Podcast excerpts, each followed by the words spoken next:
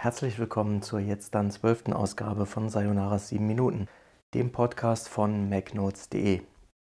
Sagen wir einem der Podcasts von macnotes.de, weil ich mittelfristig sicherlich noch andere Formate rausbringen werde, die vielleicht ein bisschen technischer werden, die vielleicht ähm, ja, ein bisschen philosophischer auch werden. Jedenfalls ist dieses Format gut, um ab und zu mal ein paar Dinge anzusprechen, vielleicht News zu reflektieren oder so, aber in meinem Kopf da sprudelt und so richtig gefällt mir das nicht, jedenfalls nicht, um alle Dinge unter einen Hut zu bringen. Das klappt auf diese Art und Weise nicht. Doch erst einmal werden wir weiter auf diesem Weg miteinander als Podcast kommunizieren. An dieser Stelle sei deshalb noch einmal kurz erwähnt, ihr könnt aktuell den Podcast sowohl auf iTunes als auch auf der Webseite und via Spotify abonnieren. So, und nun kommen wir zu einem großen Thema, das ich versuche innerhalb dieser sieben Minuten abzufrühstücken. Und zwar geht es um die Gerüchte rund um den neuen iMac bzw. die neuen iMac Pro. Der liebe Mark Gurman, der früher mal für 9 to 5 Mac geschrieben hat und mittlerweile für die Nachrichtenagentur Bloomberg arbeitet, hat da wieder einen Artikel rausgehauen, in dem er umfassend über Apples Pläne informiert. Inwiefern er an die Infos gekommen ist, wie da die Kontakte von Bloomberg selbst in die Zuliefererkette Apples reichen oder so, das entzieht sich meiner Kenntnis. Auf jeden Fall wichtig ist, er hat gesagt, Apple möchte sowohl zwei neue iMac mit Apple Silicon als auch zwei Mac Pro mit naja, nicht ganz. Ein Mac Pro mit Apple Silicon und tatsächlich einen Mac Pro mit Intel-Prozessoren herausbringen. Bevor ich jetzt also auf die Gerüchte zu sprechen komme, möchte ich noch ein bisschen aus dem Nähkästchen plaudern, denn wir haben ja seit einigen Wochen in der Redaktion den Mac Mini stehen, den wir selbst angeschafft haben. Der verfügt über den Apple M1-Prozessor und wir sind tatsächlich baff von der Leistung. Also das Gerät verbraucht so wenig Strom, das Gerät ist fast nicht zu hören. Natürlich gibt es auch hier und da ein paar Dinge, die uns nicht gefallen, allen voran, wie das Gerät derzeit noch mit Bluetooth umgeht. Wir haben aber gehört, dass Apple plant, irgendwie per Software da ein Update rauszubringen und sind heilfroh, wenn es dann soweit ist. Weil wenn Bluetooth mal eskaliert, dann ist wirklich, ja, Hopfen und Malz verloren. Eigentlich kann man dann nur den Rechner neu runter, äh, also ne, runterfahren und neu hochstarten. Oder aber äh, die Geräte wie Tastatur oder Trackpad oder ne, anderes Bluetooth-Zubehör per Kabel an den Computer anschließen. Im Vorteil ist da, wer ausreichend Kabel hat und äh, vielleicht auch irgendwie einen USB-Hub oder so.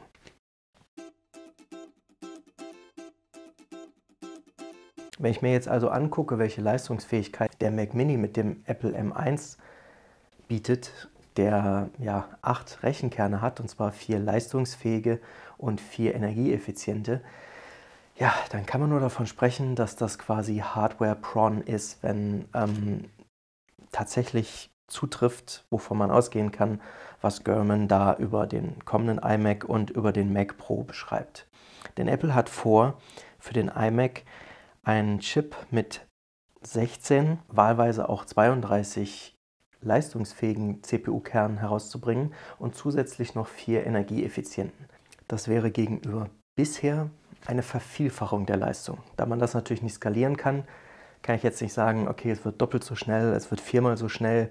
Man kann sich aber ausmalen, dass das, was derzeit erreicht wird und was Intel, das hatten wir ja in einer der letzten Ausgaben des Podcasts beschrieben, so eifersüchtig macht, ähm, quasi die Messlatte noch viel, viel höher setzt. Und entsprechend werden dann Leute, die Apple-Computer kaufen, auf immense Leistung zurückgreifen können. Was noch dazu kommt, ist, dass Mark Gurman außerdem davon sprach, dass Apple an Grafikeinheiten arbeitet, die ebenfalls nochmal 16 oder 32 Kerne haben. Derzeit gibt es äh, bei den Apple Silicon Macs mit M1-Prozessor ja entweder 7 Kerne oder 8 Kerne und äh, das entspricht dann eben halt einer Verdopplung oder einer Vervierfachung. Nur die Leistung wird man schlechterdings so auch nicht skalieren können. Man kann sich aber vorstellen, dass dadurch, dass Apple die Chips auch im Mac Pro unterbringen will, sie vermutlich deutlich leistungsfähiger sind als die Grafikchips, die derzeit von AMD in den Rechnern untergebracht sind. Jetzt würde ich mir wünschen, als ja, computerinteressierter Enthusiast irgendwie, dass auch die Spieleindustrie anfängt, dieses Potenzial auszuschöpfen. Und ich hoffe, dass dadurch, dass Apple Anstrengungen unternimmt, quasi iOS-Software und iPadOS-Software auch mit Apple Silicon kompatibel zu machen, der Weg kein weiter ist. Und ähm, während wir ja in der, weiß ich nicht, in den letzten 30 Jahren quasi nach der Einführung des Apple II, der eigentlich sowas war wie ein Spielecomputer, denn viele der Hobbyprogrammierer und dann auch äh, namhaften Computerspielefirmen Games dafür herausgebracht haben, gab es in den Generationen danach eigentlich eher nur schlecht als recht. Es gibt also Firmen wie Asper, die irgendwie ja, Spiele übersetzen für namhafte Hersteller wie Activision, wie Electronic Arts und und und. Ja. Und da gibt es noch ein paar andere, die machen das seit, weiß ich nicht, 10, 15 Jahren oder so und haben dann auch angefangen, die Spiele für Apple Metal zu optimieren. Nur das Ding ist, wenn man sich anguckt, was Apples Ingenieure mit Rosetta 2, also dieser virtualisierten Übersetzungseinheit, geschafft haben, da muss man sich fragen, was die Jungs und Mädels bei den Spielefirmen bislang gemacht haben. Denn wer schon mal ja, irgendwie Spiele, die es auf dem Mac und auf dem PC gibt, miteinander verglichen hat, was ich, weiß ich nicht, das letzte Mal irgendwie oh, ja, vor zwei Wochen oder so erlebt habe, als ich dann ein paar Windows-Spiele auf dem Mac in der Emulation gespielt habe und äh, dann aber sehen musste, wie das Original, also ne, wie die Mac-Version davon aussieht und läuft. Das war damals schon bei äh, Die Sims 2 so schad. Ähm, ja, das war ein, weiß ich nicht, DirectX 9 Game oder so. Das sah unter Windows so viel besser aus. Und auf dem Mac mit OpenGL sah das so kacke aus. Es gibt aber Spiele, die auf Apple Arcade laufen und die zeigen, wie man irgendwie ne, mit, wenn man sich Mühe gibt, dann tolle Ergebnisse erzielen kann. Nur ich möchte das an dieser Stelle natürlich nicht nur auf Spiele reduzieren.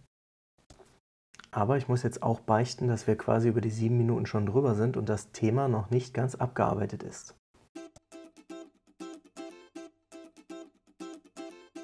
Denn tatsächlich muss ich auf ein kleines Detail noch hinweisen bzw. zu sprechen kommen. Gurman meint tatsächlich, dass Apple einen Mac Pro, wie wir ihn jetzt kennen, herausbringen wird, der weiterhin mit Intel-Prozessoren funktionieren wird und daneben aber ein kleineres Gerät, das dann mit Apple Silicon ausgestattet werden wird. Das soll dann irgendwie an den Power Mac G4 erinnern oder sowas, diesen Cube-Rechner wird vielleicht auch einige Apple-Fans interessieren oder anziehen, dann werden sie sich auf den Schreibtisch stellen und ne? nur ähm, wir können ja diskutieren, hat Görman recht oder wieso denkt er das? Und ähm, ich glaube tatsächlich, er hat recht. Erinnern wir uns zurück, als Apple den Mac Pro, wie wir ihn jetzt kennen, ähm, 2019 im Rahmen der Worldwide Developers Conference vorgestellt hat.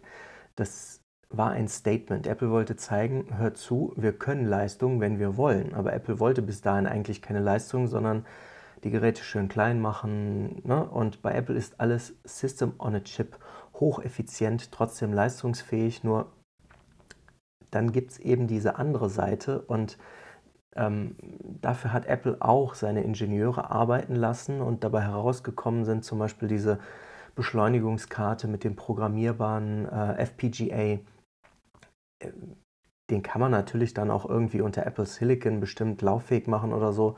Nur ich glaube, dass äh, die, die ja, Intel Xeon-Prozessoren oder dergleichen momentan noch irgendwie anders oder besser auf den Mac Pro hin skalierbar sind und zumindest 2022 tatsächlich noch ein Mac Pro mit Intel-Prozessoren rauskommen könnte, bis Apple dann in der, sagen wir, ne, übernächsten Generation mag das 2023 sein oder vielleicht erst 2024, irgendwie das Kaninchen aus dem Hut zaubert, dann die Verträge mit Intel auch tatsächlich ausgelaufen sein werden und in der Lage ist, selbst mehrere seiner Prozessoren irgendwie zusammenzuschalten, um dann die Leistung nochmal zu, weiß ich nicht, quadrupeln oder ne, was ihr euch da auch immer vorstellen könnt. In jedem Fall denke ich, ist es gar nicht so an den Haaren herbeigezogen, wenn German sagt, dass wir 2022 noch ein Mac Pro mit Intel-Chips sehen werden. Denn Dieses kleinere Gerät, an dem Apple auch arbeitet, das ist wieder so eines, wo ne, dieser System on a Chip prima untergebracht werden kann. Denn das Gerät ist dann kompakt, braucht keine zusätzlichen Karten und und und, sondern einfach nur ein bisschen mehr Lüftung, weil da ist ja dann auch ein ja, schnellerer Grafikchip mit drin und es wird dann auch diese perverse Situation geben wie jetzt, dass quasi man ein Gerät hat, was total unscheinbar ist, wie zum Beispiel das MacBook Air und das aber dann das 16 Zoll MacBook Pro, wenn man das daneben stellt, in vielen Situationen einfach ja, an die Wand rechnet, sozusagen. Ja? Und äh, das könnte vielleicht dann auch mit dem kleinen Mac Pro gegenüber dem großen Mac Pro passieren. Aber da bin ich gespannt, das wird die Zukunft zeigen und bis dahin werden wir uns noch ein paar Mal gesprochen oder gehört haben, je nachdem, wie auch immer. An dieser Stelle möchte ich dann noch einmal darauf hinweisen, dass wir gerne auch Feedback von euch annehmen und dass ihr sogar an diesem Podcast teilnehmen könnt. Entweder ihr schickt uns E-Mails oder meldet euch auf den ne, sozialen Kanälen irgendwie, dann könnten wir irgendwelche Zitate von euch einfügen, aber wir könnten euch auch in Form von Audio in den Podcast einbinden. Wenn ihr Lust darauf habt, dann schickt uns irgendwelche Audiodateien an die E-Mail-Adresse podcast.macnotes.de und wir werden dann schauen, wie wir euch in einer der nächsten Episoden irgendwie unterbringen. An dieser Stelle möchte ich mich dann außerdem noch bedanken für alle Zuhörer, die mittlerweile dem Podcast lauschen. Ich finde das ganz spannend, weil äh, hätte nicht gedacht, dass das jetzt in dieser kurzen Zeit schon äh, ein bisschen Anklang findet. Also wir sind weit davon entfernt, eine große Nummer zu sein, aber es ist schön, dass zumindest ein paar Leute regelmäßig immer wieder mithören und das motiviert, an der Idee festzuhalten und das auch irgendwie fortzusetzen. Wenn ihr Korrekturen, Verbesserungsvorschläge habt oder so, lasst es uns wissen. Ansonsten vielen Dank fürs Zuhören und bis zum nächsten Mal.